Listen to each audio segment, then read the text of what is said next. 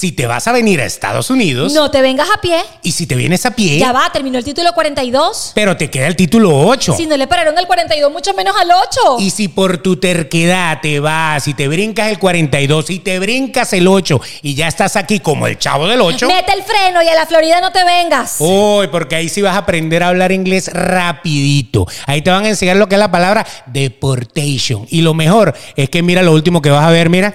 The end.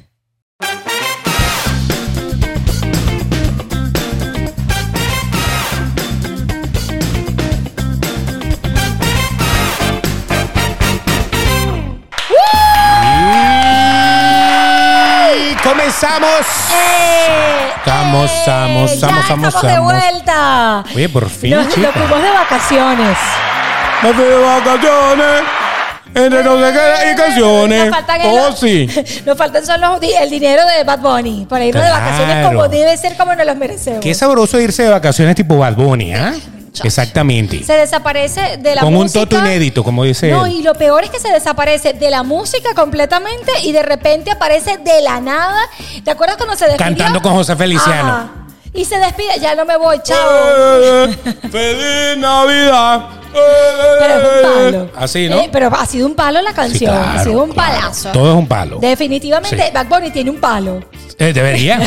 bueno, habla de él, le llama el bicho.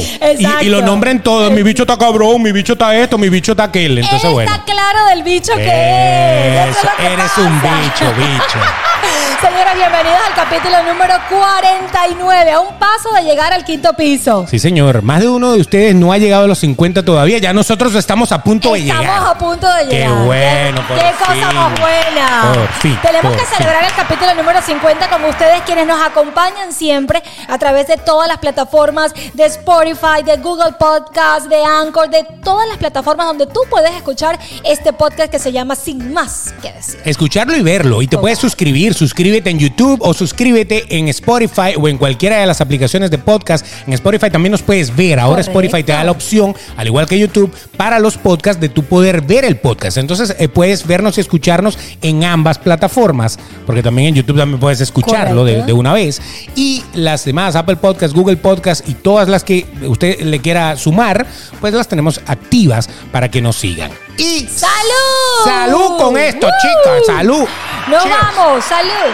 Importante lo que vamos a decir. Si nos van a seguir Ay, vale. en Instagram, ella es Nori Pérez, arroba Nori Pérez PD. Besos. ¡Caramba! Y si usted quiere reírse con todos los memes y quiere por allí ver el pecho peludo, no, ya se lo afeitó. Él es el señor Beto de Caires, arroba el Gracias. Betox, como lo están viendo allí. Gracias. Síganos en las redes sociales y por allí también van a poder ver resumen de los capítulos para que se animen y se vayan a verlo a YouTube o a cualquier plataforma. Aunque en TikTok soy Beto de Caires. Ah, sí, es Pero no importa, es el Betox igual, ah, hay, que, hay que poner verificación, pero no te, no- Un- le ponemos una, una, una, fle- una flechita. Sí, eh, yo voy a poner un punto azul ahí y usted, y usted lo pinta como usted le dé la gana. Si le quiere meter la flechita Exacto. blanca, si le quiere meter el check. Ay, ¿cuál, El ¿Cómo check. si se diferencia? Él le va a poner su punto. Exacto, un puntico azul le voy a poner. Totalmente. El punto azul. Hoy Así va- como, así como la marca de la toalla sanitaria en la publicidad. Vale. Porque si usted menstruara azul como la publicidad, imagínate. Ay, ¿Tú no te has dado cuenta que siempre en la, en la publicidad de, la- de las toallas sanitarias el líquido que le ponen es azul? Eh, Debería ser rojo. yo no ¿Cuál es el problema? Yo no entiendo de verdad por qué él es tan detallista. Pero es así. Él es demasiado detallista. Ni que fuera la, fi- la pitufina. Es verdad.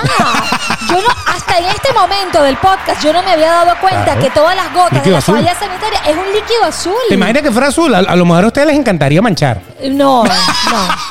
Oye, estoy toda azul, estoy no, toda no. manchada. Imagínate si rojo es una tragedia, imagínate Rojo. todo el pantalón azul. ¿no? Sí, rojo, rojo, No, pero rojo. es verdad, chicos, no me había dado cuenta. Hay que investigar, Beto, tú que todo lo investigas. Hay que investigar el por qué la gota de las toallas sanitarias es azul y no roja. ¿Verdad? Debería ser roja fluorescente, una cosa así diferente, no algo neón. No, pero. Neon red. Sí, pero todo Red, es perdón. azul, es verdad. Bueno, Ay, Dios mío, me voy a tomar un trago porque este tema de hoy está eh, en candela, Sí. justamente en tendencia. Sí, nosotros eh, hablamos de todo. Eh, Lo, lo primero que vamos a aclarar es que no somos abogados de migración, no somos personal calificado para hablar de absolutamente nada. Somos dos personas que viven en Estados Unidos y que han investigado, han leído un poco, han visto entrevistas, hemos, hemos hurgado en toda la información de lo que es la parte migratoria que se está viendo bien afectada para estos últimos días en Estados Unidos. Y yo sé que muchísima Sí. gente que nos ve, pues está pensando venirse o tienen familiares que están a lo mejor ya en el proceso de venir a Estados Unidos. No, y que yo me imagino que hay cantidad de personas en México, en cualquier parte del mundo, viendo no solamente las noticias en la televisión,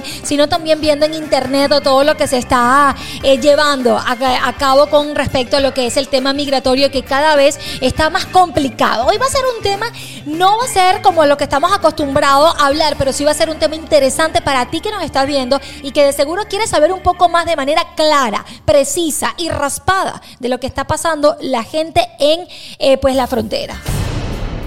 Porque señores, lo que se viene es esto. Definitivamente. Ya de por sí se está acabando, se acaba de- acaban de terminar lo que le llaman el título 42. Entonces, es- este, este episodio se va a dividir como en dos partes. Vamos a hablar primero de lo federal, que es el fulano título 42 y el título 8. Lo que entendemos de esto, porque mucha gente que no, sobre todo la gente que no vive acá, que a lo mejor no está tan empapada con, con el tema, pues dirá, bueno, ¿y eso más o menos con qué se come? ¿El título 42 será mejor que el 8? ¿O el 8 es mejor que el 42? ¿Cuál es el Incluso yo problema? que vivo aquí tenía mi confusión y debatiendo como siempre antes del podcast yo le preguntaba a Beto y Beto me dice ya va, ya va, ya va, ya va, ya va, ya va, espérate ahí, Ah. espérate. Eso no es así. Hasta No. yo estaba confundida. Claro. Porque yo pensé, vamos a hablar del 42 primero o del 8 primero. 42. Ok, del 42 yo pensé que era algo... eh, Que era bueno. Que era bueno. No. Y pues no. Era malo. Correcto. El título 42. Ah, malísimo. De por sí lo llevaron a corte, lo llevaron a, a- Tuvo varias demandas porque muchísima gente lo veía como antiderechos humanos, discriminatorio, etcétera, etcétera, contra la ley de asilo, contra todas la- las cosas de los refugiados y cosas por el estilo. O sea, el título 42 lo que hacía era, era el título en el cual ellos se basaban para, tengo entendido que es así, para hacerte una deportación express. ¿Qué quiere decir? Por la pandemia, cuando empezó la pandemia del COVID, o sea, ya tiene tres años el título 42 activo, por el tema de la emergencia sanitaria, de la pandemia y todo eso, ellos activaron el, el título 42 como la eh, herramienta exacto. para eh, que el oficial, el oficial, te pudiera deportar express. Que ahí era mi confusión. Es importante que tú digas Claro. el oficial. El oficial. Exacto. Cuando te recibía, te abría tu proceso, tu cosa, tal y qué sé yo, y te podía deportar. Pero entonces no te deportaba con castigo, sino que te devolvía a México. Correcto. Y ya. Entonces, yo ayer, por cierto, estaba viendo un noticiero, porque obviamente hay un montón de gente en la frontera Increíble. parada, esperando a que se termine el título 42 para que empiece el título 8 para cruzar. Y entonces a mí me llamaba la atención y yo decía, pero ya va, pero ¿qué tiene de especial? Que van a abrir las fronteras con el título 8. Entonces yo escuché a una de las personas que entrevistaron allí, de los que estaban acampando, que decía, oye, ya yo lo intenté siete veces. O sea, siete veces. Ese no lo van a dejar entrar nunca. Nunca. Ni con el 8, ni con el 41, ni con el 100, con No, ninguno. claro. Pero eso era el- tema. A ti con el 42 te podían hacer una deportación express, te mandaban a México otra vez y no tenías una consecuencia extra. Pero siempre ha existido el 8, Exactamente. que era la ley antes Ah, de la, que pandemia. siempre había, la, que de siempre toda la había vida. existido. La de toda la vida dice que si tú pasas irregularmente, un, un oficial te detiene, exactamente, te abre tu proceso, todo eso, eso es lo que yo tengo entendido, ojo, aclaro, y te puede poner en proceso de deportación. ¿Qué quiere decir eso? ¿Quién deporta? El que deporta es un El juez. juez, correcto. Entonces, obviamente, de ahí es donde se va, se agarran la, La mayoría de la gente que quiere entrar porque quiere entrar, porque sí, porque es mi derecho, como dicen ellos. Correcto. Mm, Bueno, sí, si tienes de verdad un derecho, porque de verdad eres un perseguido, está bien, es tu derecho. Pero hay muchísima gente que no tiene ni siquiera derecho eh, en cuanto a la ley de asilo y lo, y lo intenta. Bueno, entonces, ¿qué es lo que hacen? Burlan el sistema o juegan con las herramientas del sistema, como se hace con la ley normalmente, y bueno, dale, pues, méteme en proceso de deportación, mándame para el juez, y el juez de aquí a que te atienda, No, pueden hay gente que está esperando juez de hace cuatro años. Cuatro años, no. Cinco años. El juez, no- el juez de aquí a que te atienda. Entonces, esperas tu proceso y, como hace la mayoría, se desaparecen, no van para ningún juez, no van a, y se quedan de una vez por todas. Imagínense ustedes. Entonces, es como una. El, el 8 te da como una carta Abierta. abierta, entre comillas. Sí. No debería ser, pero, pero lo usan de esa manera para poder esperar tu proceso acá en Estados Unidos. Y como tú tienes que estar en Estados Unidos, porque te- el que te va a deportar es un un juez, juez, correcto. entonces te tienen que dar no es que te tengan, pero supuestamente eh, un permiso de trabajo, un social, una cosa para que tú puedas trabajar mientras Legalmente. el juez en el 2028 te atiende y te deporta. Ahora, Ajá. si te deporta, para terminar con el tema, Ajá. si te deporta, el castigo es que por cinco años tú no puedes regresar. ¿Y si regresas? Entonces tienes, puedes tener pena de Pena de cárcel, cárcel. y puedes tener también una pena monetaria, ¿no? O la persona que te esté cargando puede pecar de andar traficando contigo. Entonces, Correctamente. es- ese es el tema del 8. El 8 no es que sea bueno, pero quizás por el tema de la burocracia Sí. es que mucha gente se lo agarra para, Para. Como que ese, esa es la, la herramienta que tengo para entrar rápidamente. ¿Qué Es, tal? un- es- es un tema interesante y es un tema eh, de verdad de debatirlo y de hablar muchísimo, pero sobre todo de tener conocimiento, porque algún tipo de conocimiento tenemos que tener, porque tú, como yo o como cualquiera, de alguna u otra forma tenemos familiares o teníamos o ustedes tienen familiares que están pasando por ese proceso, ¿no? Claro. Y es un poco doloroso, yo te voy a ser muy sincera, cuando yo veo los noticieros y yo veo a los niños, a, la- a los padres, Beto, eh, en los ríos, aquí Choquito, cuántas muertes han habido, abusos sexuales, cuánta, cuánto caos ha pasado, eh, pues esa gente para poder lograr un sueño americano. Nosotros hemos hablado en capítulos anteriores acerca del sueño americano Sí. y todo lo que cuesta eh, hacer posible ese sueño americano. Y esto puede ser una historia para lo que estamos viviendo eh, en los Estados Unidos y el tema del sistema migratorio. ¿Qué hiciste o qué pasaste o o cuáles fueron las consecuencias para tú de verdad lograr un sueño americano? Y la gran pregunta, ¿realmente tú vienes a este país a lograr un sueño americano, es decir, a sumar y no restar?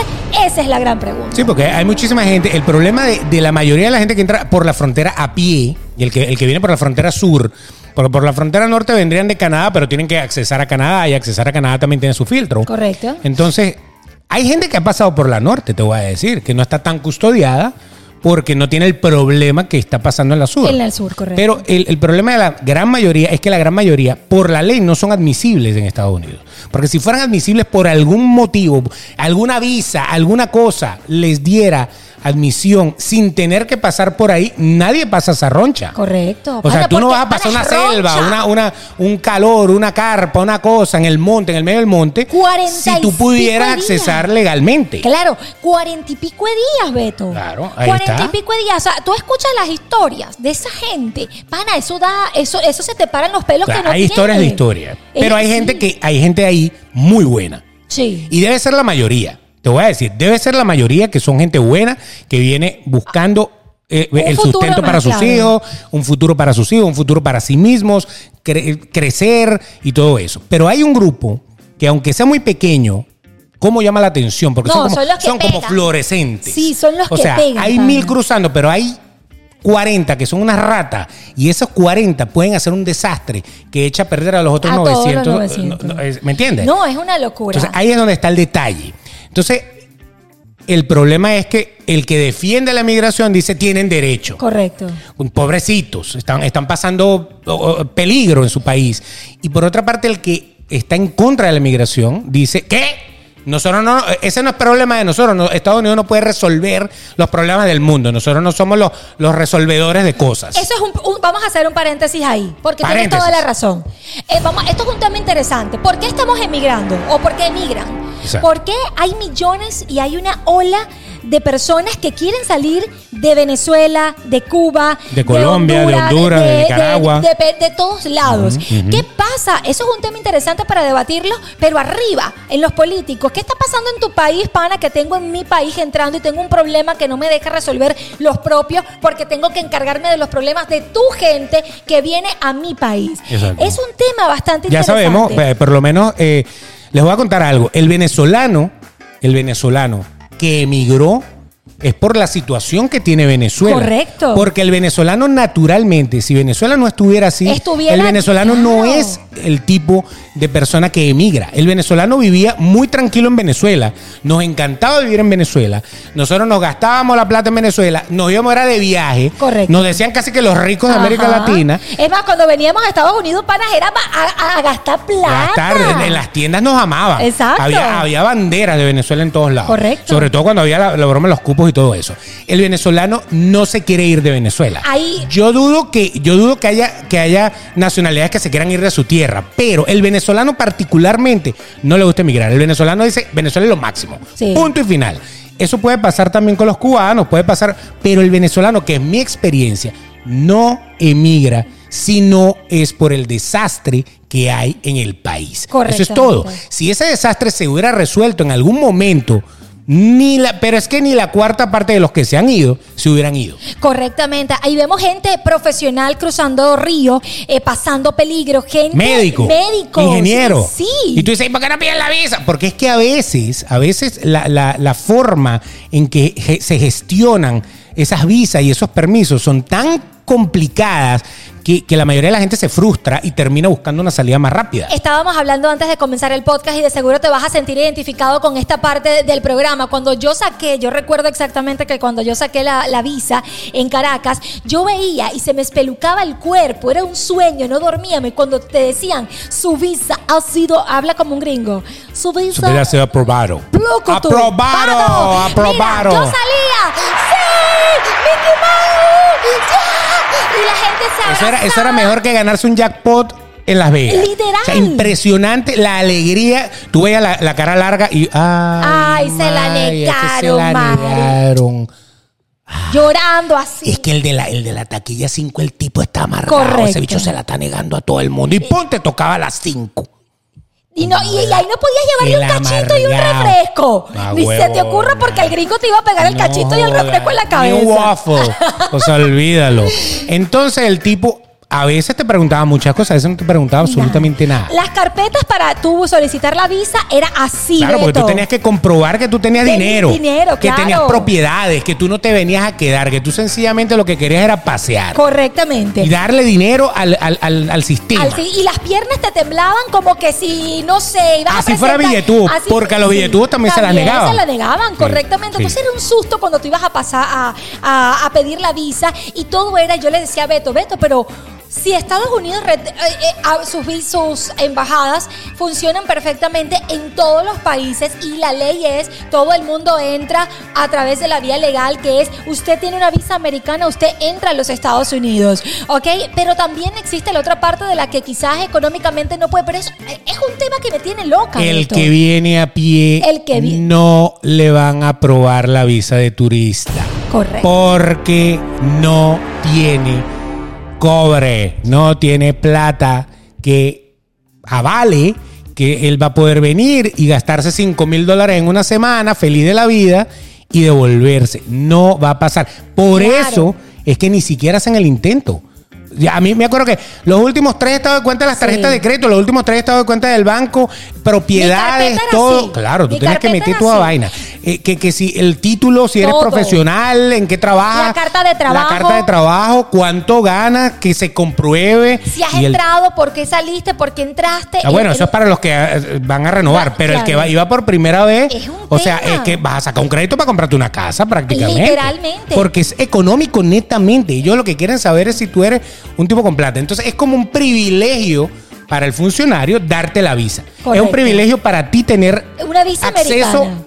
Es un privilegio. Por Él lo ve así. correcto, por no eso- es tu derecho. Es un privilegio que yo te voy a dar si yo veo que tú Que tú aplicas aplicas. A que eres un tipo decente civilizado. Y por eso es que yo creo que viene el gran título, el sueño americano. Claro, porque el sueño empieza desde que tú pides la visa. Ese es el Correcto. primer sueño. Ese es el primer sueño, que te den la visa americana. Correcto. Y por eso es que yo creo que mucha gente llama, vamos a cumplir en el, en el país de lo posible, donde está Mini, donde está Mickey, porque yo recuerdo que cuando a mí me dieron y me aprobaron la cita junto con mi hija, yo, yo me acuerdo que ahora sí, ¿y sabes qué es lo peor? ¿Qué? que no he podido conocer al puto Mickey. O sea, yo cuando salí de la embajada, yo ahora sí voy a ir a ver. O sea, ha ido a todos los parques de Orlando, A excepto a Magic Kingdom. Exacto. Que es donde Ya es la- casa. La casa. Y tú puedes Eso. creer que yo he podido ir a, conocer al bendito Mickey el día de mi Ya cumpleaños. vaya, que me va a salir uno de California y decirme, no, la casa es aquí en Disneyland. En Disneyland. Ese Magic Kingdom, ese es como el second. Correcto, pero bueno, yo, yo por lo menos que alguien antes que vaya, tú ponte la cabeza de Mickey, ponte la cabeza La de. Mickey, dos La dos orejas. Pero es verdad, era un privilegio y era el decir, voy a cumplir mi sueño americano, era entrar a un país donde era una cosa impresionante. Ahora, de alguna manera, gracias a toda esta parte migratoria, ya no es. Siempre ha sido complicado. Sí, sí. Lo que pasa es que agarraron de guachafita, así le decimos, eh, eh, le agarraron la vuelta al tema del asilo. Y entonces a pie- todo el mundo por llegar a la frontera dice, me, as- me, me pego a la ley de asilo, yo, yo quiero pedir asilo, punto. Correcto. Yo quiero ser refugiado, yo estoy huyendo de mi país porque en mi país tengo miedo. Ok, tienes que hacer una entrevista de miedo creíble. Correcto. Y en la entrevista de miedo creíble, el- el- la persona que te está haciendo el funcionario decide si te va a aprobar el asilo porque tú tienes suficientes pruebas o, o se te, o, en las preguntas que te hacen, tú contestaste correctamente. Es como un interrogatorio Correcto. de un delito que no es delito, no es delito ser refugiado, No, no, no. es delito ser asilado, No. pero da esa impresión de que tú tienes que probar de que tú lo que estás diciendo es verdad, Correcto. de que tú no robaste eso, Correcto. de que eso se lo llevó otra persona, no fui yo. O sea, ese es el problema, que entonces cuando llegan acá te hacen el interrogatorio, que normalmente esa entrevista de miedo creíble debería ser cuando tú pides el asilo. El problema es que el que entró con una visa de turista y pidió el asilo después, tiene que esperar a que le llegue la cita para la entrevista.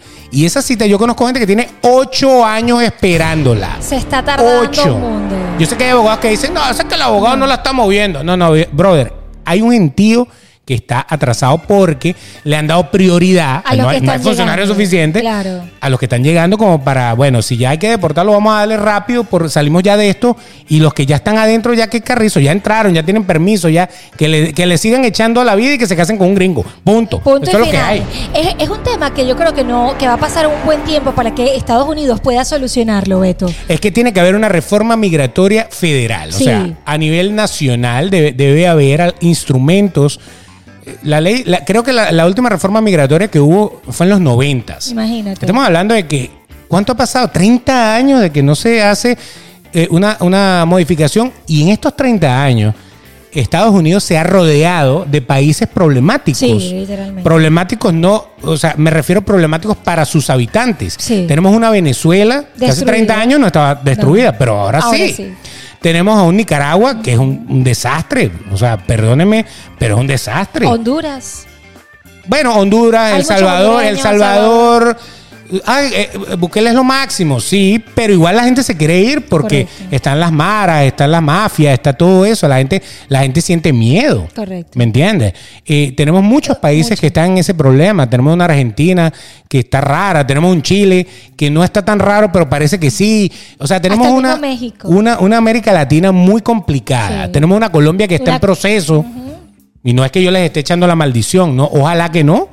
Pero entonces, cuando tú ves y tú dices, oye, Es que lo si que tenemos claro. todo lo que nos rodea, excepto Exacto. Canadá, prácticamente es el único. Y a. Canadá, como está el filtro de Estados Unidos en el medio Sí, sí. y hace mucho frío, la gente no le para. Es que era lo que le Entonces, decía. Beto. resuelvan el problema. Hay que hacerlo de manera urgente, Beto, porque era lo que te decía anteriormente. To- Estados Unidos tiene sus propios problemas, de sus propios Obviamente. habitantes. Ahora tiene que lidiar con los problemas de América Latina, de, de lo que está pasando Y de que- sus habitantes. Correcto. Entonces me estoy llenando yo de problemas y no sé cómo solucionarlo, porque está bien que tú vengas a pasear, a gastar y yo te puedo dar también, está bien, pero el problema es que cuando tú vienes, que viene una ola de personas a los Estados Unidos que para, para Estados Unidos se está volviendo una carga, pero ahora voy a poner la otra Y la carga la paga el, El que vive en el Estados Unidos, exacto. el que paga impuestos, Impuesto. el que el que a lo mejor le sube el seguro porque ahora resulta ser que tienen una carga ajá. extra de gente con de Medicare y con cosas a así. eso voy.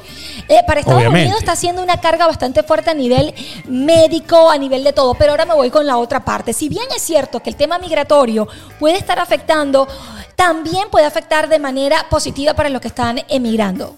¿A, a qué me refiero? A ver. A que ahora, ¿quién, como lo decían, quién va a trabajar en la construcción? ¿Quién le va a echar pichón en los hoteles? Porque te voy a decir algo, si algo tienen los que emigran es que tienen con la, vienen cargados de toda la energía de trabajar y de echarle pichón Eso. a un país porque saben lo que es pasar trabajo en el de él y no vinieron aquí a pasar trabajo, sino a mejorar su calidad de vida. Y a pesar de que digan, ah, que aquí se trabaja mucho, porque no se devuelve. Ah, eso sí, sí. A los que se quejan, a los que se quejan, no tienes entonces nada que hacer aquí, vete para tu país y está bien allá De- y no deja seas nada. espacio, deja espacio, Exacto, pana, los deja demás que espacio. quieren echarle pichón. Exacto. Ahí, ahí, hay, ahí hay una, una cantidad de cosas. Fíjate, en cuanto a- al título 42 del 8, creo que ha quedado claro. Sí. Creo que ha quedado claro de que hay una crisis en la frontera que ha sido reconocida por el mismo gobierno, este, que hay que resolver Sí.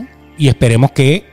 Yo, yo, yo sé que los legisladores y la gente acá, los políticos, que a veces están muy es que es urgente muy, resolverlo. muy inclinados por lo que su partido decida y todo eso. No, yo creo que deberían de tomar cada quien su decisión individual y hay muchos que están en pro de la migración, pero de una forma ordenada. Bueno, pongan las reglas del orden y abran alguna puerta adicional para esa gente. Que No es que abran, no, más visa de trabajo, más, no, abran una puerta para la gente que no va a calificar a ninguna de esas cosas, pero, Pero es que se puede abrió. servir para todo lo demás. Pero es que se ha abierto, se Es que abrió el usan el asilo como el arma. Pero se abrió el parol humanitario de alguna manera. Pero el parol humanitario igual lo niegan, igual, eh, o sea, la gente necesita tener varios caminos para poder decir, Llegar ok, por la vía correcta. ok, yo no tengo plata, pero yo tengo todas las ganas de echarle pichón, de echarle bola y de echar para adelante en ese país y de producir. Esa gente es valiosa. Claro que es valiosa. Es Yo valiosa. creo que tiene que haber reglas inmediatas y Claro. urgentes. Yo creo que yo no entiendo cómo no se ha eh, de- decretado un país en emergencia. Si, si, si se está, Hay una emergencia en la frontera, Hay una pero emergencia en el la país frontera. como tal está funcionando muy bien por otro lado. Por otro lado, pero hay una emergencia migratoria que hay que Claro. resolver de manera importante porque, como lo dijimos al principio, hay gente que viene con todas las ganas del mundo a, a surgir y a echarle pichón y aportarle a Estados Unidos, como hay otra gente que no. Y dentro de esas leyes tienen Ah, no, que haber que no, que los voten. Tienen que haber Punto. filtros en la, en la, eh, tiene que haber filtros en la frontera de, de- de un miedo creíble, tiene que haber un filtro de decir, dame tu expediente y te voy a decir, y perdóneme, hay gente que también es mala entrando a los Estados O, dar- Unidos. o darle, o darles una visa de trabajo realmente Re- ese tipo de trabajos, a ese tipo de trabajo que hace esa gente. Correcto. que tú puedas aplicar a una visa específica para ese tipo de trabajo, que las hay. Sí. Hay visas para campesinos, hay visas para- Pero abran un poco más el, el espectro, porque hay muchísimas empresas la- la- que, que que se- necesitan quizás también gente el obrero de la construcción, Claro. el, de la- el, de la- el del campo, este, la gente de los hoteles, los que limpian los hoteles, la- esa gente, eso normalmente lo hacen los ilegales. en los restaurantes, en Entonces, muchas cosas. ábrale la legalidad, pero mm, a lo mejor limitando cierta, cierta, porque es que ya el que está legal ya no quiere hacer eso. No, claro. Eh, limitando ciertamente de que tú te dediques a eso y que sea productivo para el país. De alguna manera ellos van a resolver. Ahora, viene la segunda parte, que era lo que estábamos hablando. No te vengas para la Florida. ¿Por qué decimos esto? Porque ahora nosotros tenemos en la Florida un gobernador, que Sí, es. Ron DeSantis, que tiene aspiraciones de, De de ser ser candidato a la presidencia por los par- eh, partidos republicanos. O sea, se va contra Papá Trump. Dios mío. En la primera de cambio, en las primarias se va contra Trump. De Todavía no lo ha hecho hasta este momento que estamos grabando el podcast, pero va para esa. Sí, sí, va para claro. esa, todo lo tiene ya cuadrado, ya cuadraron incluso que él puede seguir ejerciendo como gobernador, o sea, no se tiene que retirar para ir a campaña. Wow. Si él va a campaña, él puede seguir siendo gobernador. O sea, hasta eso ya se cuadró. Ahora, él ha sacado como una forma de, ya que Biden no puede resolver la crisis de la frontera, Él ha sacado una. yo voy a defender mi estado. Y él ha sacado algo que se llama SB 1718. Correcto. ¿Sí o no? Sí, señor. SB 1718. SB 17. SB, ok. SB Ah, sí, 1718 SB. es la ley ACBP 821. antimigrantes ilegales. No que antimigrantes, porque si tú eres un inmigrante legal, no hay problema. no, claro. Antimigrantes ilegal, antimigración ilegal para el estado de la Florida específicamente, que es uno de los cinco estados que más emigrantes, Emigrantes tiene. tiene, sí. Latinos, pues. Correcto. De los que cruzan esa frontera justamente. Los otros serían Arizona, Texas, Texas. eh, California, está New York, está Illinois. Eh, esos son los estados normalmente que reciben Entre gente. Miami, Texas y, y Nueva York. Como Miami, Texas. Eh, No, tiene- Florida. tiene más. Texas y New York. Y Los Ángeles, LA. Tiene lo- lo- Los Ángeles yo creo que es el que tiene más Sí, porque está, está al ahí lado. al lado, Arizona correcto, también también. tiene la chorrera y Texas. Esos tres, eh, ya mucha gente se queda por ahí mismo. Sí, Cruzaron sí. y se quedaron ahí. Correcto. No se van allá. Aparte porque es muy costoso venirse a la Florida. Y si estás recién llegando, allá mucho, es mucho más ya va, económico. Los Ángeles es carísimo. Bueno, Los Ángeles, Lo que pasa es que California, como California, estado, ahí sí. tiene, tiene otras zonas, ¿no? Eh, los Ángeles es más caro que, que vivir en Miami, por ejemplo. Pero esos son los estados. Pero casi todos esos estados son santuarios. Correcto. La Florida no.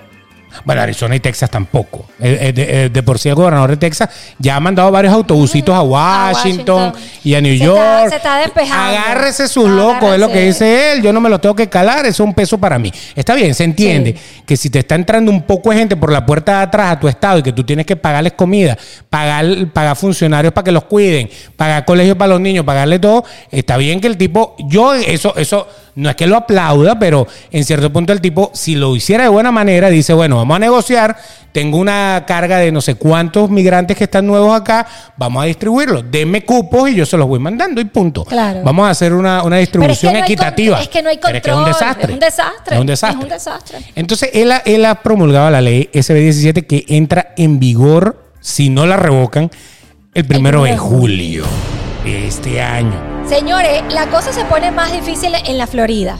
Porque A ver, fíjate.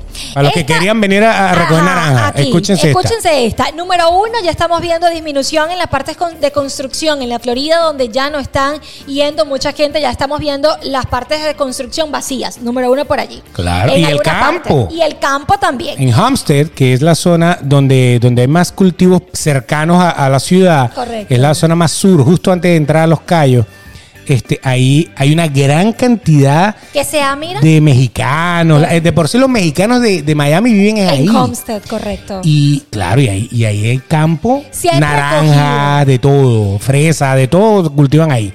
Eso ya. eh, Incluso en el Doral, nada, no hay nadie. las partes de construcción, yo ando en Nadie. la calle. La mitad de los que full, habían. Estaba full. Ayer yo salgo a la calle, pana, solo todo. Enfrente del edificio de mi hermana estaba así Beto, full en una construcción que están haciendo allí espectacular. Bueno, mi amor, te voy a decir que ayer pasé y lo que se veía era todo amarillo cerrado. Para El, que el que el- el primero que está perdiendo plata ahí es el que hace El la franela inversión- fluorescente. Porque todos ellos usan unas franelas amarillas o verdes sí. fluorescentes Eh, para sí. verse en la construcción. Correcto. Ese ya, ese ya va a dejar de ganar plata. Corre, ¿cómo estará la parte, lo- los inversionistas, los dueños, lo- los arquitectos, las cosas de los edificios? Claro, los es que, es que eh, todos esos, todos esos desarrolladores, Desarrolladores que son los que, los que. Construyen, todo eso, es, hay muchos americanos ahí, o sea, no, y gente también inversionistas extranjeros. Ellos dependen de que el, el- el proyecto salga lo antes posible para ellos terminar y arrancar otro proyecto. Muchos tienen varios proyectos a la vez, vez, tienen que ir cerrando ciclos para terminar de entregar, para terminar de cobrar. Y entonces eso, eso ya es un atraso para eso. Entonces, Totalmente. hay, hay varios aspectos de esta ley anti-inmigrante ilegal, eh, y, y hago la, la aclaratoria, este, que vamos a hablar. ¿Qué, ¿Cuáles son los cinco o siete, siete aspectos creo que tenemos? Correcto. A ver, fíjense. ¿cuáles serían? Veamos. Eh, primero, aquí está la primera. Sanciones a quien eh, pues eh, eh, tengan, le den albergue o transporte o proteja indocumentados. Ahí está, el transporte de los indocumentados. Eso, eso funciona así de fácil. Si usted está viniendo para la Florida, esto es así de fácil. No es que usted no pueda andar con su primo el que pasó la frontera a pie. No. Si usted viene por la, eh, eh, por la frontera Correcto. y usted cruza con una persona que no Está está, documentada. legalmente, pero ya va, esto es muy importante decirlo, lo escuché de tres abogados diferentes. Tres abogados diferentes y uno muy famoso, por cierto. No le voy a hacer publicidad porque no, me está te está pagando. pagando, no. Ok, pero fíjate, el- los tipos dicen, y, y- y lo entendí muy bien, quiero que todo el mundo lo entienda. Si no hay ningún reporte de tu entrada a Estados Unidos, ¿qué quiere decir eso? Puedes estar en un proceso de deportación, puedes estar en un proceso de corte, puedes estar, entraste por, por el aeropuerto con tu visa y te quedaste, etcétera, etcétera, pero hay un récord de que tú entraste en el año 2016. prueba. Hay algo que dice que usted está aquí. Ese no lo van a agarrar ahí. Solamente si tú transportas a una persona que no tenga ningún tipo de récord de cruzar la frontera. O sea, ni siquiera que lo agarraron en, en el paso. No. Nada. Que no tenga nada. Entonces tú te convertirías como en una especie de traficante De de, migrante. inmigrantes, así sea tu primo, tu hermano o, o tu hijo. Porque estás de sabiendo de que, porque tú estás sabiendo de que es de que existe de que una- esa persona de que está es ilegal, de, todo, correcto. de, de toda De ilegalidad. todo, o sea de que todo. eh, Eh, inmigración exacto. no sabe.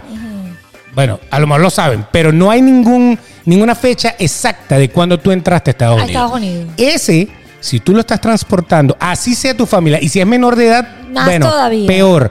Entonces te, te pueden acusar de traficar con inmigrantes ilegales. Y ese es un problema para el que está aquí legalmente. Y que quizás, bueno, bueno, Entonces, claro, hay mucha gente que va a segregar, Sí, sí. cargar a alguien. O sea, no es que si usted es Uber y se le monta el diputado le va a pedir los papeles. Pero digo yo, con conocimiento, quiere Claro. decir, alguien que tú, un amigo tuyo, un familiar tuyo, que tú lo estás transportando sabiendo, hacia la Florida. Sabiendo que no tiene Correcto. papeles legales, te vas a meter en un te puede problema. meter en un problema. Entonces ya, ya, te, ya, ya le voy a decir, oye, primo, tú sabes que Yo te llevaría, pero yo no me meto en ese pe. O sea, ahí ese es el primer problema de discriminación que esta Correcto. ley Va- propone. propone, correcto. ¿Qué Vamos más? con la segunda ley. Algunas licencias eh, de conducción emitidas a inmigrantes no serán válidas en la Florida. Lo que hacía mucha gente era irse a Nueva York. A sacar las licencias ejemplo. a Nueva York, se venían acá y manejaban acá. Ahora, si tú tienes una licencia de afuera, no vas a poder transitar acá en la Florida. Exactamente. Y viene tu sanción. Así que hay Exacto. que tener cuidado Si con te eso. para, chocaste, te comiste una luz, te paró el, el policía, el policía te pide la, licencia y te una licencia de Nueva York de ilegal, porque es que le dan licencia a personas que, que tienen estatus, que no tienen estatus en Estados Unidos. Correcto. Ellos lo saben, porque obviamente la licencia, la licencia es una forma de decir estoy ilegal legalmente. O sea, ¿Sí o no? Sí. O sea, yo ando en mi legalidad, de, de mi Bueno, ilegalidad yo soy legal. Depende, depende. Te voy a decir algo. Cuando tú vas. No, no necesariamente. Les voy a explicar por qué no. Porque cuando tú vas a sacar la licencia, te piden unos ciertos requisitos. Te piden, dame eh, tu, El permiso de trabajo, Dame tu la permiso de, huella. tra- de trabajo, Eso. Dame las huellas, dame quizás a veces te piden el social. Dame Acá de la Florida. eh, de la Florida. En Nueva York da el pasaporte, ya. ah, bueno, date. eh, allá, pero en la Florida sí te piden requisitos. Obvio, porque aquí no dan. En la Florida, si usted está pensando que le van a dar una eh, Licencia. licencia estando ilegal, no se, No la, van se la van a dar. No se la van a dar. Lo que dan y lo que mucha gente hurga en la basura es. Una licencia provisional. Sí, pero es una licencia cuando tú viajas de turista. Ah, pero eso es provisional, 30 días y ya. O, o 60 o, O 60, 90, exacto. depende. Esa, esa, si tú llegas y te vas a quedar seis meses, porque tu visa B1, B2 te permite quedarte seis meses, y tú te vas a quedar seis meses, tú puedes ir en la Florida Con a sacarte licencia una vieja, licencia, debe- tienes que presentar el examen, Ajá, todo, y te la dan hasta el último día que venza tu I-94, que Uh, ajá. es el, el sello que te colocan en la broma. En la si te vas el 20 de mayo, una fecha muy bonita. Ay, porque cumplió 37 años y el programa número 50. Eh, Entonces, el 20 de mayo se te va a vencer tu licencia. Entonces, mucha gente se queda con esa licencia, la tengo vencida. Y andan con la licencia Sí, vencida, correcto. pero tienen una licencia, tienen un ID. Bueno, esa tampoco va a valer, ni va a valer la de afuera. Así que pendiente con Pendiente eso. con eso y asesórense bien. Y este podcast de seguro le va a resolver algunas preguntas que ustedes van a tener. Eso. Ok, nos vamos con la otra. Atención, porque no fondos a entidades que emitan documentos de identificación a indocumentados. Y las empresas con más de 25 empleados tienen que ahora dar la... Esa, esa es la otra. Ah, Son, son dos distintas. Porque la de, la- la de las instituciones son estas instituciones que normalmente te dan Ah, sí, para los seguros, para los laborales. seguros, Sí, me fui- para todo. Sí, estás, apurada. Estoy apurada. Este, para los seguros, para todo. Hay gente que te da un ID. Correcto. De alguna manera. Ajá. Tú necesitas un- una identificación con foto para ciertas y determinadas cosas, para abrirte una cuenta, para todo eso. Hay instituciones como, no sé, religiosas, de, de ayuda, al, de ayuda al inmigrante, de, de- de- de hogares, Sí, etcétera, sí. que de alguna manera te dan algún tipo de identificación. Bueno, si reciben algún tipo de subsidio del Estado de la Florida, pues el Estado de la Florida se la va a quitar como se lo quitó, como le quitó la, la- la preferencia a Disney. Ay, O sea, si este pana se ha caído a coñazos con Disney, que es Disney. que es di- Imagínate, con, lo- estas con, leyes. con la organización sin fines de lucro que ayuda a los pobrecitos, los van a destruir. Bueno, pero entonces ahí está el detalle. No, no más plata para esa gente, porque esa gente está apoyando, Apoyando la migración ilegal. Ese es otro problemita ahí. Vamos con otra. Aumenta la multa máxima por emplear, contratar o referir indocumentos para puestos. Exacto. Indocumentos para puestos. Exacto. Si, si usted contrata a un ilegal, había una multa. Pero ahora le aumentó el precio de esa multa y mucha y, y parte de esa multa puede ser que le revoquen la licencia de del, em- negocio, en la Florida. Correctamente. Todo esto es en la, En la Florida. Florida, importante. En el resto de Estados Unidos usted tiene chance de hacer lo que quiera. Dios mío, bueno, ver. hay que ver cómo se desarrolla la más en los demás estados. Bueno, pero es que hay muchas. Hospitales recogerán información Ah. sobre estados migratorios de pacientes. Esto es importante porque la salud es sumamente importante y cara en los Estados Unidos. Sumamente cara y si estás en la Florida, mucho más. Y no vas a saber tú Yo de que trabajo con seguro de salud. Esto, esto es un tema que, va, que de seguro el mercado de salud va a tomar cartas en el asunto y va a empezar a pedir estatus migratorios ya con más, mm, con más poder. Esto, esto va a ser. Y la última. El asunto, el asunto de, de eso, para, para eh, aclarar algo que también se lo vi a los mismos tres abogados, que no voy a decir quiénes son. No, algún día los entrevistamos. Yo, yo tengo, yo- uno, uno de ellos es pana. Ajá. Escuchen. Tú llegas al hospital porque te duele, nada, tienes una apendicitis, una broma rara. A ti te van a atender. A juro, es una obligación. Te tienen que atender, te tienen que salvar y después tú ves cómo paga. Pero eso es te va a llegar una un sobre ley te va a- natural. exacto te va a llegar te van a atender y va- te van a salvar pero te va a llegar un sobrecito con, blanco eh, con un, una un cheque una ¿cómo es? un recibito de más o menos como 50 mil dólares más o menos Ese, ese es el pequeño detalle. Ese es el y después tú detalle. vas a decir, ok, tengo ¿Cómo? una deuda con el Estado de 50 mil dólares, ¿cómo lo voy a pagar? Bueno, yo puedo pagar 25 al mes. Bueno, ahí usted hace su acuerdo de arreglos de pago, pago. dura 150 años que no los va a durar vivos, pero lo dura pagando. Y la mitad se perdió, que por eso es que salió Obamacare, porque decían, hay un gentío pagando vainas que no terminan de pagar y es una gran pérdida, Correcto. ¿no? Pero entonces tú llegas y a ti te van a atender.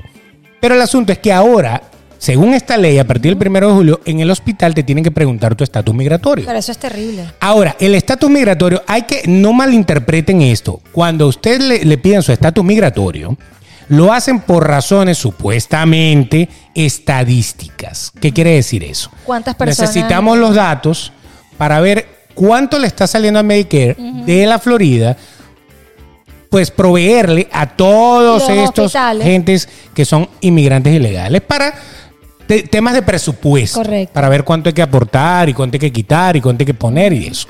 No es que si usted dice, sí, yo soy ilegal y está en el hospital hospitalizado porque lo acaban de operar, Va no es que va a llegar, ay, si se lo va a llevar, No. ok, ya te recuperaste, tómate aquí, aquí tienes tu ibuprofeno y te vas conmigo No, que te vas para afuera. Eso no va a pasar. Supuestamente es lo Es que ellos dicen. de De todas formas, ya los hospitales ya dijeron que eso va a hacer que un gentío se muera en la casa. Sí, que sí. no, no, yo no voy para el hospital. ¿Qué? No. Va a agarrar, van a agarrar miedo. Exacto. Y esto es algo muy importante porque de alguna u otra forma eh, debemos decir y confesar que en los Estados Unidos y en la Florida, eh, pues la gente está trabajando, Beto. También Sí. hay gente trabajando. Claro. Tú no vas a ver a los gringos ojitos verdes trabajando en la construcción, en los hospitales, en los restaurantes hasta tarde, en el campo, en todo eso. Tú no lo vas a ver y ahora esta ley pues exige a empleadores privados verificar la, elegi- la elegibilidad laboral eh, de posibles empleados. Entonces eso va, eso va a ser una ola de desempleados que vamos, vamos a ver en la Florida y en todos los locales vamos a ver now here, ¿no? ¿Cómo es que dicen eh, que... eh, No hiring. no hiring Sí, estamos- estamos contratando. Estamos contratando. Sí. Entonces va a Que ya de por sí se ve bastante. Que se ve bastante eh, con, todo el tema este de las ayudas que dio Biden. Ahora imagínate cuando todas las empresas dicen, no, ya va, espérate, yo me lavo las manos, vamos a empezar a despedir. Si esta ley importante se llegaría a aprobar, cosas que el señor Beto de Caire va a decir ahora. Ya, ya se aprobó, pero se que, aprobó, que se pero llegue, la- que se que llegue a ejecutar. arriba, la- ajá. que se llegue a ejecutar. Te, te- creo que no. Porque fíjate, lo, lo de lo de los trabajos, esto se lo vi a otros tres abogados diferentes que son laborales. Hay un sistema en Estados Unidos que se llama E-Verify. Correcto. que es una verificación electrónica con una forma que creo que se llama I9. Tú, tú le abres un I9 al- al- a, a ti, tú vienes a pedirme trabajo, ahí hay una serie de recaudos y, y- y lo colocas, tú llenas todo el formato, lo subes y ahí eso indica, e- ese sistema te indica que tú eres apto para trabajar en Estados Unidos, tienes permiso para trabajar en Estados Unidos. Entonces ellos, a partir del primero de julio, cada vez que usted mete un empleado, si tiene más de 20 empleados en su empresa, cada vez que mete un empleado, tiene que inscribirlo en ese Verify y tiene que hacer la verificación y que quede constancia al Estado de que Nori Pérez sí puede trabajar y está trabajando con usted. Ahora, ¿qué sucede con ese tema? Los que ya están trabajando, no es que usted ahora los tiene que meter, pero en el momento, eso es lo que decían muchos abogados, en el momento de que tú metas a uno nuevo, metiéndote en un nuevo sistema que tú nunca has usado, puede pasar que hay un error, puede pasar que una de las aplicaciones de alguno de los empleados tiene detalles que no necesariamente es que no pueda trabajar, pero hubo errores. Eso manda un, un mensaje automáticamente al departamento encargado y ellos pueden mandarte a una persona, a, tu negocio, ajá, a chequear tu nómina de empleados. Y ahí es donde entonces, si tú antes del primero de julio tenías una cantidad de empleados allí Un problema. que ¿no? no tenían papeles o no estaban 100% elegibles para trabajar, ahí puede ser que te multen, que te jodan. No te van a cerrar por la ley porque están antes del primero de julio, sí.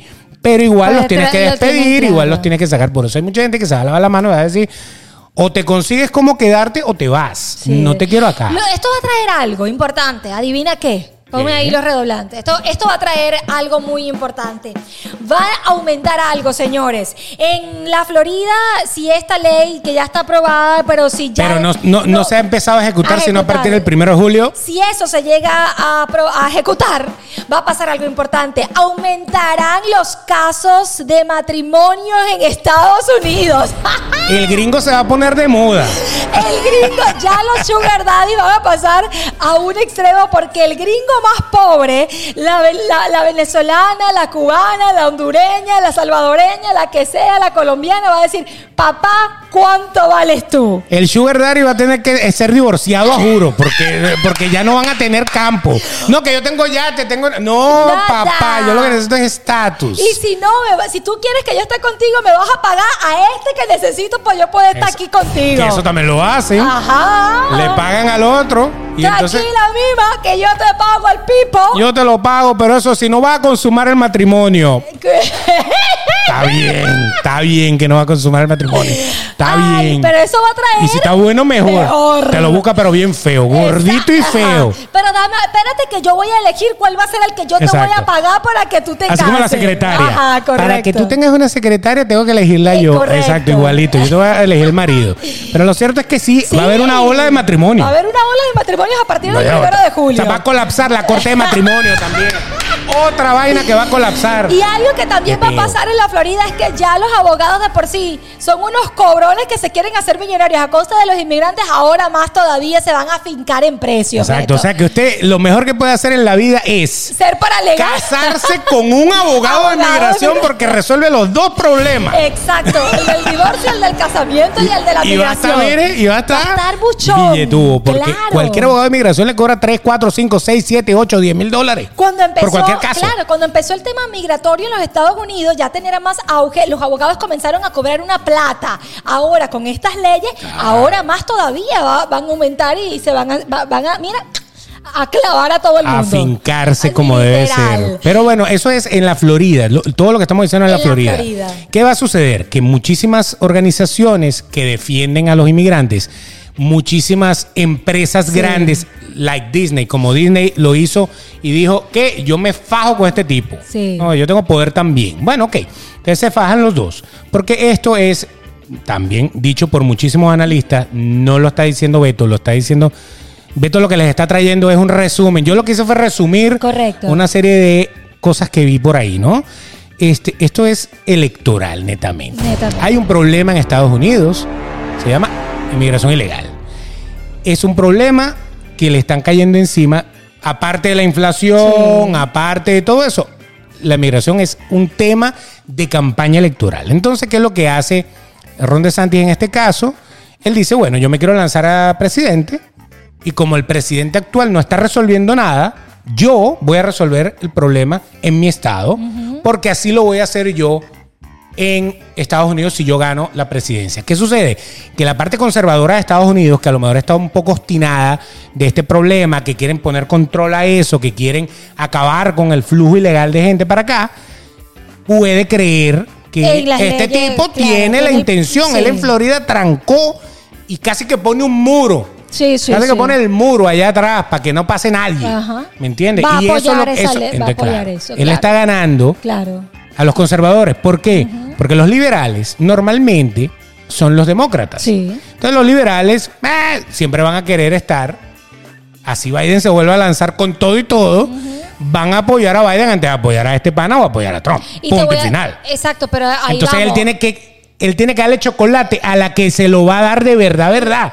Él no va a perder pólvora en Zamuro. Él tiene que dispararle a la paloma que él quiere, ¿me entiendes? sí, y la paloma que él quiere son los conservadores, que son los que en cierto punto quieren Son que ese que problema se arregle. y son los que no, votan, y los liberales también votan, pero el problema es que los liberales no van a votar No por él, a- no. haga o no haga nada. Claro. En cambio, este sí, y lo más importante, los independientes. Ah. La gente que no tiene partido están viendo ahí por quién voto. Sí. Vuelvo a repetir con el señor Biden o me voy con uno de los republicanos que puede ser Trump o de Santis. Marco Rubio también se está lanzando. Hay, hay varios, pero, pero estos son como los dos favoritos. o me tiro con uno de estos. Entonces, ese es independiente. Hay tendencia, hay el que es un poquito más conservador, hay el que es un poquito más liberal. Hay el que vive de los cheques puede que le dio Biden, por ejemplo. Y- y le tiene un- un tiene agradecimiento. agradecimiento a Biden y va a decir, no sigo trabajando y van a seguir pidiendo en McDonald's y en Wendy's. Exacto. Entonces, ahí es donde está el detalle, que esa gente, él la está jalando para su lado. Sí. Y al jalarla para su lado, él tiene una gran tajada del pastel de Sí. su parte, porque esos son los que van a decidir las elecciones. Correcto. Republicanos y demócratas están prácticamente empatados. Pero el, el independiente es el que termina dándole el clic. Y él quiere jalarse a los independientes conservadores porque él sabe que los liberales no le van a prestar atención. Y menos con el tema del don't say gay, de no digas gay, el problema de las escuelas, Sí. el problema que tiene con Disney, que Sí. viene todo eso. Hay mucho liberal que dice, no, chico. Claro. No, no, no, no, no. Libertad de género, libertad de marihuana, libertad de todo. Y este señor está contra todo. Exacto. Entonces, ese no va a votar por él por nada. Entonces él dice, bueno, voy a hacer algo políticamente correcto para los que quieren votar por mí, que son los conservadores, y voy a ponerme duro. Entonces, ¿qué pasa? Le van a tirar entre corporaciones, Sí. fundaciones, todo el mundo le va a tirar y la ley yo creo, creo, y lo creen los analistas, la van a congelar. Sí, sí, es O que sea, definitivamente. va a haber un fallo donde él va a salir, entonces él va a apelar y van a ir a una corte federal y bla, bla, bla, bla, y ahí se van a tirar, pero él ya hizo el trabajo. Correcto. Si no se da, igualito, yo, Yo lo tengo intenté. la idea, yo lo propuse, hice. claro. Ah, que me la volaron. Bueno, me la volaron, pero ni Trump hacía eso. Sí, sí. Si tú te diste cuenta, No, Trump no. era anti-inmigración ilegal. Y decía que todos eran mexicanos y que todos eran violadores y ladrones. Pero él quería hacer el muro, pero no quería. No es que yo los voy a trancar. O sea, este prácticamente va a ser una persecución. Sí, sí. Trump no planteó persecución, por lo menos no a viva voz, porque sabe que no era popular. Claro. Pero este pana, este pana no sé. Está, Este está un pana poco, se fumó, un poco se fumó fuerte. ¿no? una. Yo, yo digo que para- Tiene su convicción y- Sí, y, sí, la está defendiendo y tiene No. derecho a defenderlo. Estamos en un país que hay que defender las convicciones. Correcto, punto. yo te voy a decir algo. Se fumó una en el sentido de que se puso los pantalones y dijo: Esto es lo que hay, quieran o no quieran, ¿no? Pero yo, yo, yo debo decirles algo. Yo debo defender a esa gente que viene a buscar un mejor futuro y que también se lo merece porque yo estoy en contra de la discriminación. Ahora, tú, tú en tu casa, te voy a hacer una pregunta. Tú en tu casa abrirías la puerta, o mejor dicho, la dejarías recostada para que entre cualquier persona a tu casa. No, definitivamente no. Tú, Por tú eso- en tu casa tú no trancas la puerta con llave. Correcto. ¿Sí o no? Sí. Por eso te estoy Estados Unidos necesita una puerta con Que llave. Eso es lo que te estoy queriendo. No lo que- podemos abrir el patio No y podemos. venga, vamos todos. Si quieres freír la comida ahí, dale, dale. Ah, es que a eso voy. Yo quiero Ah. que ustedes entiendan algo con el tema migratorio. Y mi punto de vista muy mío, muy humilde, muy mío. Yo estoy de acuerdo con la gente que viene a echarle pichón a los Estados Unidos y que quiere buscar un mejor futuro porque en su país se está muriendo de hambre, porque no hay trabajo, porque no hay protección, porque Aplauso no hay para lo que ellos que sea. le quieren echar un camión. Ahora, Sí. Yo estoy de acuerdo con la vía correcta. Yo estoy, con- yo estoy de acuerdo con la puerta correcta. Yo estoy de acuerdo con los que dicen vamos a hacerlo de esta manera y que planteen. Si quieren, no quieren que pase algo, bueno, vamos a plantear, pero vamos a solucionar Pero hay ya. que hacer una, hay que hacer una ley Hay- nueva. Hay que hacer una ley ya. Y vayan a Claro. acá, siéntense y vamos a acabar todos con este problema. Pero ¿por qué le pega a la mesa todo el tiempo? Ah, porque yo, yo- yo quiero ser presidenta. Así hablan los de los- Caso cerrado, te voy a poner un martillo. Entonces viene y, di- y- y que reúne a la gente y que hagan una ley para que pueda abrirse la puerta. Claro. Porque hay gente que sí se merece que le abran la Sí, puerta. sí, sí, claro que sí. ¿Me entiendes? Ahora, el problema es que, ¿cómo tú filtras, por ejemplo, antecedentes penales Es de gente que viene de Venezuela? Si los antecedentes penales en Venezuela, tú le pagas al, al policía, ¿verdad? Para que te los saque. lo saque. Limpios. Mira, Entonces, cualquier cantidad de gente puede llegar limpia y antecedentes penales está limpio. Este señor no tiene nada de más. Claro. Si liberaron a varios, como dicen por ahí, hay una teoría de conspiración que dice que en Venezuela han liberado De la cárcel. cualquier cantidad de gente de la cárcel lo han mandado para acá. Mira, Váyase que para allá, que yo- lo hizo, lo hizo Fidel. Sí. Fidel mandó en el Darién, en el Darién, escu- escucha, en el Mariel.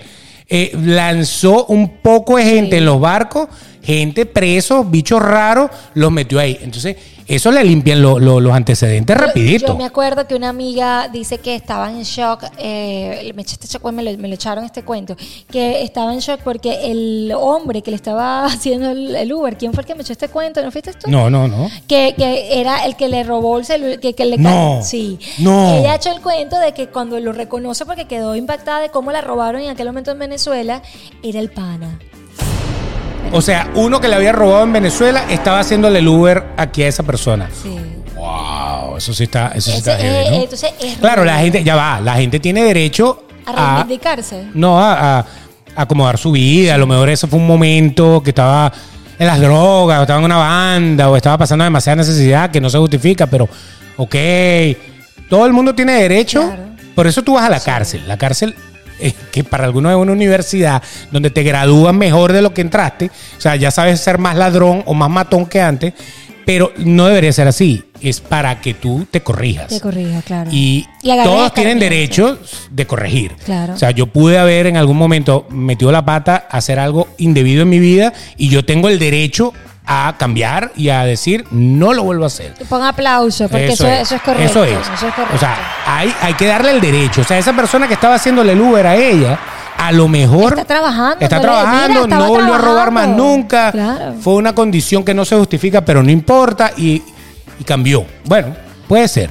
Pero Yo siempre he dicho algo. no sé, hay gente que no, no, No confía en la humanidad y no cree que alguien que haya, se haya atrevido a robar o matar pueda regenerarse. Claro. Pero sí los hay. Hay gente que sí se regenera. A mí no me gusta juzgar, a mí no me gusta porque yo no soy quien. Yo creo que nadie es aquí para juzgar o nada. Se lo entregamos, se lo entregó todo a Dios, pero es difícil la situación que, es, que podemos estar pasando eh, los que estamos aquí y recibiendo todo esto y viendo todo esto y las personas que están pasando por ese proceso eh, más todavía. O sea, es, es un tema rudo. Sí, hay que tratar de. Lo que pasa es que este tipo de leyes, como la, la 17 y 18, esta que estamos hablando de la Florida, lo que buscan es meter un poquito de miedo Sí, para que lo pienses dos veces antes de venirte para acá. Bueno, fíjate- Porque si yo te digo a ti, si tú cruzas, yo tengo cuatro perros sueltos Ajá. con rabia y que son malísimos, unos, unos pitbull arrechísimos. Doberman. Tú lo vas a pensar dos veces antes de cruzar. Claro. O vas a esperar a que cruce uno y cuando los cuatro perros se lo estén comiendo, cruzas tú por detrás corriendo. Pero tienes que darle la vuelta. Pero a todo le dan la vuelta. Claro. Entonces, esto, ¿qué es lo que va a causar realmente? Pues nada. Porque el que va a cruzar, va a cruzar. Y no va a venir para la Florida. Se va a ir para California. para California. Tú sabes que habían dos Nueva versiones eh, interesantes. Eh, veo una periodista que le está haciendo una entrevista a uno que decía, pero ¿por qué hacen esto así? ¿Por qué ellos tienen que cruzar y arriesgar su vida en el río y en la cerca y que se puye toda la cosa? ¿Por qué no aplican en el link su asilo político, su cosa, lo aplican y esperan el resultado y hacerlo por la vía legal? Y ponen al otro, Maracucho, saludo, Mm. a dice, a mí me van a tener que matar porque eso es un derecho y yo voy a pasar y a mí se me respetan los derechos y yo voy a pasar. Dos caras de la desesperación y el decir, pero es que ya va, yo no me quiero morir, yo quiero hacer las cosas bien. Pero tú sabes cuánto tiempo va a esperar esa persona que aplique el asilo, que aplique no sé Ah. qué, a través del link. Fí- Porque fíjense, con el título 8, si volvemos un momentito al principio, con el título 8 tú puedes pedir el asilo, pero lo tienes que pedir previamente en la aplicación de la patrulla de borde y frontera, Correcto. que se llama, Aquí a ver, está, espérate. dínosla, dínosla. Es que es, una, es, complicado. Es esta, Esa. ¿verdad? La- Esta app Sí. que es CBP One. One. CBP. One, CBP One. Correcto. Usted se baja esa aplicación en iOS o en, o en Android. Sí. y usted aplica para pedir una entrevista de miedo creíble porque usted va a pedir asilo. ¿Usted sabe para cuándo le van a dar la entrevista? ¿Sabes, ¿Sabes eso? O Pero sea, eso es una si tú llegas a la frontera, como está ese gentío, cruzas y vas a pedir asilo y no has hecho esta aplicación, se lo van a negar automáticamente, Claro. prácticamente, porque usted tuvo que haberlo hecho previamente. Entonces se lo van a negar, pero es lo que te digo, se quedan esperando que vayan al juez y se quedan en Estados Unidos. Fíjense, Ese es el ¿qué, problema. qué pasa con CBP One? Esta aplicación o esta app permite a las personas que no cuentan con los documentos correspondientes para ingresar a los Estados Unidos solicitar asilo mediante su celular, que por, esto lo quería, por eso lo quería leer, porque prácticamente es lo que está diciendo Beto, su, eh, su celular en lugar de tener que viajar y esperar en la frontera. Es decir, no necesariamente tiene que Suena esperar bonito, en la suena bien frontera. hecho. ¿Qué pasa? Ellos pueden irse a México, quedarse en México, aplicar a través de su teléfono Antes de entrar. antes de cruzar la frontera. Cuando Correcto. ya esté el proceso, ellos se atreven a cruzar el río y a decir, aquí está. Porque te voy a decir, eh, eh, no tienen cobertura en el río y no van a, a- a pasar el río eh, cuidando el celular. Ajá. ¿Cómo van a cuidar el celular y pasar el río? No, lo meten en una bolsa Ziploc, una cosa, Ah, pero, bueno, pero, pero- pero, pero, es que eso es, es que técnicamente todo este gentío no, o sea, ¿tú sabes cómo va a colapsar esa plataforma Pero si de es verdad terrible, todo el gentío se mete? claro. Eh, es complicado, es bien complicado. Es súper complicado. Bueno, lo cierto del asunto es que vamos a dar nuestras conclusiones, así como el programa. Ay, se me cayó el zarcillo. Ese, ese yo me lo puse el otro día, me quedaba bonito. Porque eso es de esos que hacen clac clac. Clac, clac. Conclusiones, ¿qué te parece esto de la... ¿Qué, qué le puedes recomendar tú a la gente? ¿Qué, qué, qué va a pasar con esta ley en la Florida? ¿Se vienen para la Florida? ¿No se vienen? ¿Qué No. crees tú? Bueno, es un punto de vista complicado que yo pueda darlo porque tengo sentimientos encontrados, si te, si te soy sincera, por como te, te digo, creo en las personas que vienen, pero tampoco confío en las personas que vienen con algunas mañas. No quieres dejar la puerta No abierta. quiero dejar la puerta abierta, pero Correcto. también confío en la gente que sí quiere venirle a sumar a Estados Unidos, ¿no? Y no ser una carga para este país. Hay que hacer las cosas por la vía legal y correcta, definitivamente. Y en cuanto a esta ley, perdóname, pero no. Esta ley, lo que, la, la conclusión de lo que les digo, esta ley de la Florida, porque la, de, la del título 8 es la ley de inmigración que siempre ha existido. Ellos han tratado de automatizarlo con la aplicación que le acabamos de decir, para que usted pida el asilo previamente, sea un poco más organizado, no haya tanto bululú en la, en la frontera. frontera. Pero ya sabemos que eso en la práctica no está funcionando así. Ni va a funcionar de tan no, rápido. No, no, no está funcionando así, así que hay que hacer modificaciones. Creo que es un, un buen momento para que de verdad se haga una reforma. Eso, eso por ese lado. Yo, Y con respecto a la ley de la Florida, eso lo que va a hacer es que el Estado pierda una cantidad de dinero impresionante. ¿Por qué? Porque ya empezando, empezando por las empresas básicas, van a perder muchísimos de esos, de ¿Subirán esos el sueldo? empleados. Claro, van a tener que empezar a, pagar más. Van a tener que tratar de jalarse gente de otro lado. Van a tener que darle la vuelta. Porque imagínate, la construcción, el tema del campo, que aquí hay agricultura en la Florida, hay bastante. bastante agricultura. Este, el tema de, por ejemplo, los hoteles. La parte, o sea, usted va a llegar a un hotel en la Florida, en Orlando, y le van a decir, oye, no tenemos el servicio de housekeeping por falta de personal, nada más tenemos una persona trabajando. Eso va, va a suceder. y si va a trabajar, bueno, ahora sí se va, vamos a ver a la gente trabajando como es porque tienen que subir el sueldo. Exacto. O va a llegar y no hay naranja o no hay papa porque se la, la cosecha se está pudriendo, porque no hay quien la arranque. O va a pasar que el, el edificio que le iban a entregar su apartamento en un año, bueno, se va a durar dos más porque es que no tenemos No personal para claro. terminar de armar el edificio. O sea, porque como yo te dije a ti, el inmigrante ilegal, aunque para muchos es como un insecto, como un estorbo, que yo lo quiero matar y quiero que se vaya, no quiero que me pique. Para muchos es eso, tiene un gran peso en la economía Correctamente. un gran peso porque hace lo que nadie quiere hacer. Hacer. Si usted tiene permiso de trabajo, profesión y todo eso, No va usted no se va a ir a batir cemento No. en un edificio. Claro. Usted no se va a ir a arrancar naranja ni tomate. Correcto. No, usted va a un sitio con aire acondicionado que le pague un buen sueldo y punto. Correctamente. Entonces, el problema radica en que al esas empresas verse afectadas, automáticamente van a aumentar muchas cosas en la Florida y va a haber muchos eh, como delay, como retrasos Sí. en las entregas de las cosas. Otra cosa, algo que nadie ha pensado, ¿Qué? piensa esto, la vivienda. La vivienda. Cantidad de gente que se va a ir de aquí. Cantidad de viviendas que se van a liberar. Por un lado, capaz y bajan los precios de las viviendas, sobre todo las baratas. Correcto. Puede ser, porque va a haber más oferta. Hay un gentío que ya no va a estar aquí. Pero eso también le da un freno a la economía, porque imagínate la cantidad de gente que genera dinero, la cantidad de gente que come en restaurantes, en restaurantes de comida rápida, que van al supermercado, que va, o sea, esa, esa gente estando aquí, ese millón de personas que se van a ir, son un millón de personas que están consumiendo, pagando, cobrando, pa, pa, pa, produciendo. Eso es lo que está haciendo esta ley. Lo que yo veo, que sí no es un secreto, es que estamos en un caos. Y Ah, lo que sí. se viene en la economía eh, eh, estadounidense va a ser un caos. Están, están aguantándolo, Pero- están aguantándolo. pero- Pero, eh, es- eh, si esto se, se replica, porque Sí. él quiere que se replique por todos los estados. Imagínate, esto, va- esto, ¿sabes cómo Es estamos complicado. viviendo? Una incertidumbre. Yo creo Claro. que Uno no sabe mañana qué va a pasar. pasar. Tal cual. No, yo no sé mañana. Mañana. Así mismo. estamos viviendo en una incertidumbre muy increíble en los Estados Unidos a nivel político, a nivel económico, a nivel social, a nivel cultural. Real. No sabemos qué va a pasar en los Estados Unidos y si algo nos queda claro con este podcast es que la, la incertidumbre es la reina ahorita. Es la reina Es la ahorita, reina. es la reina Uno, uno, uno ya se está recuperando un poquito la inflación, Sí. pero están subiendo las tasas de interés de una forma espectacular que, que cuando tú lo ves, tú dices, wow, ¿será que me meto en una casa o no? Ya, ya entonces se frena todo. Y así sucesivamente. Hay, hay lo que pasó con las criptomonedas, lo que pasa con la bolsa, lo que pasa los bancos que han quebrado un par de bancos por ahí, un par no, han quebrado como cinco. Este, ahí es donde tú dices, bueno, ¿qué está pasando? El, el mundo está cambiando, Sí. el sistema de, de, de empresa está cambiando, cómo se... Bueno, cómo y estos y días- viene la inteligencia artificial. Ey, a eso iba, les voy a decir algo. Miren, miren esto, ¿no? Es que este podcast no se acaba nunca. Por miren eso. esto.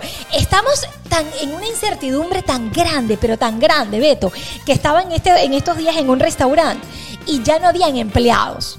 Y a eso con la inteligencia artificial que también se suma a lo que estamos viviendo en el mundo. Y cuando yo voy, yo digo, pero aquí nadie nos atiende. ¿Pero qué es esto? Es que resulta, de seguro ya usted lo ha hecho, ya tú lo has hecho.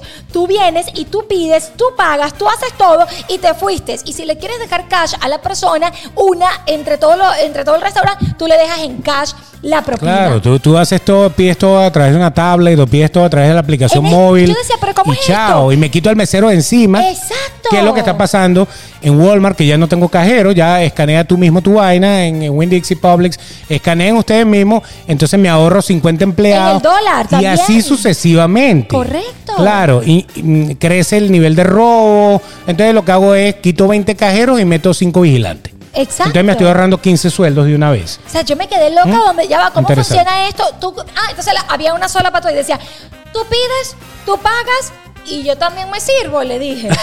y yo también me sirvo, porque explícame, porque no entiendo esto. Yo puedo pedir a China también de una vez para que me lo traiga. Ustedes sirven de puente. y Una de verdad, yo pedía, pagaba y la caraja venía, o sea, y me la ponía ya y se iba y nadie me decía. Y, y hay restaurantes que tienen el mesero virtual, un robot que te lo trae. Ajá, que te lo trae Que viene la, la broma, viene con dos bandejas y entonces trae todo y tú mismo te sirves tus cosas. El bichito Este viene. mundo se va a ¿eh? acabar. Este mundo Ay, va a ser como ay, robotina. ay. Agarre robotina. Dios mío, el Era en el mundo año se va a 2000, pero yo creo que ya es en el acabar. 2025. ya estamos cerca. Lo cierto del caso, señores, es que este, este- este- esto está loco. El mundo está loco, definitivamente. La gente está muy loca, decía Johnny, ¿no? Sí, ¡Johnny! sí, Johnny. Así mismo. Ella Ay, es Nori Pérez, arroba Nori Pérez PD. Ah, se les quiere, es el señor Beto de Caires, arroba el Detox. Y eso es, sin más que decir, en todas las plataformas digitales para que tú escuches, disfrutas y compartas el podcast. Eso. Y antes de venirse para Estados Unidos a pie, piénselo porque puede ser.